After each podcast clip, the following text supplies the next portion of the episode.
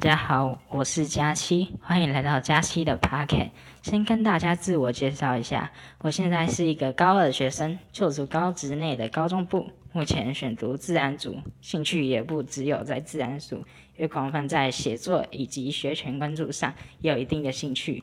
其实做 podcast 一开始的初衷是为了自主学习。后来想说，其实做这件事情其实也是另外一种的学习，所以就便决定继续下去了。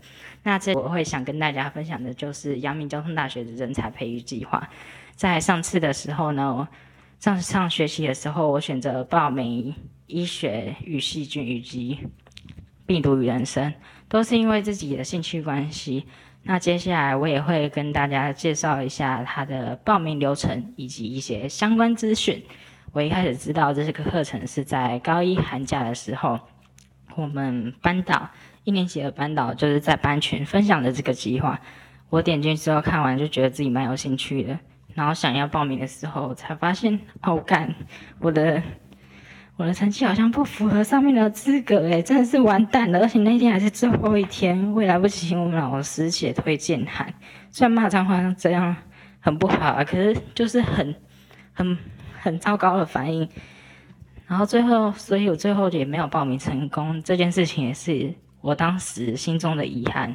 所以我在下学期的时候，就因为是线上课程，疫情的关系有停课，所以我就很真很认真的念书，然后也回答老师问题。所以从一年级上学期的校牌六十级，然后冲到十三，我真的有吓到，真的，我是觉得超夸张的。我从来没想过自己可以。进行这么就进步这么多，人家不是有都有说什么潜力股，我觉得我可以用在成绩这部分呢，因为有达到招募标准，所以我很快就把自传写写完了，所以当然我也很录取顺利录取了这计划。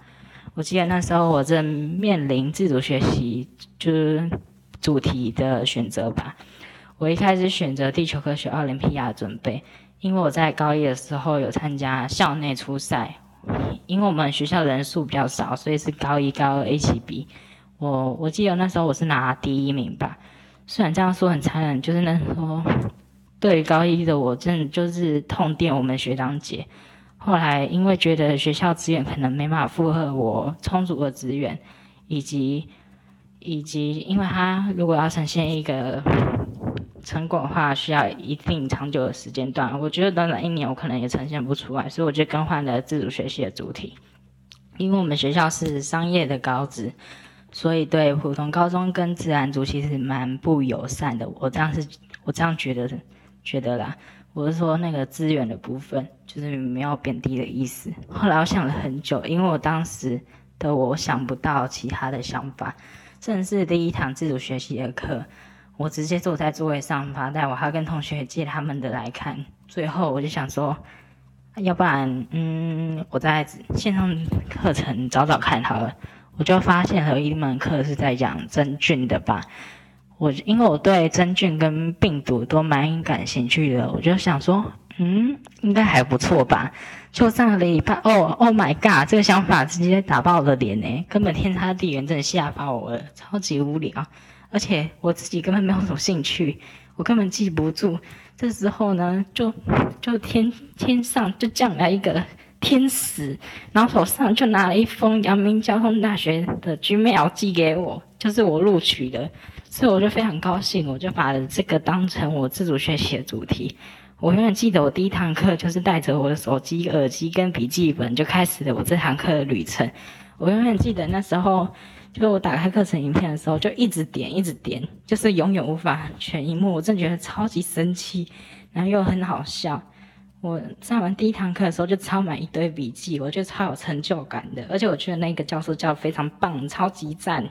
那个教授是高雄医学大学李瑞年教授，我听得非常清楚，而且上课节奏非常快。第一堂课我记得是在讲病毒的介绍。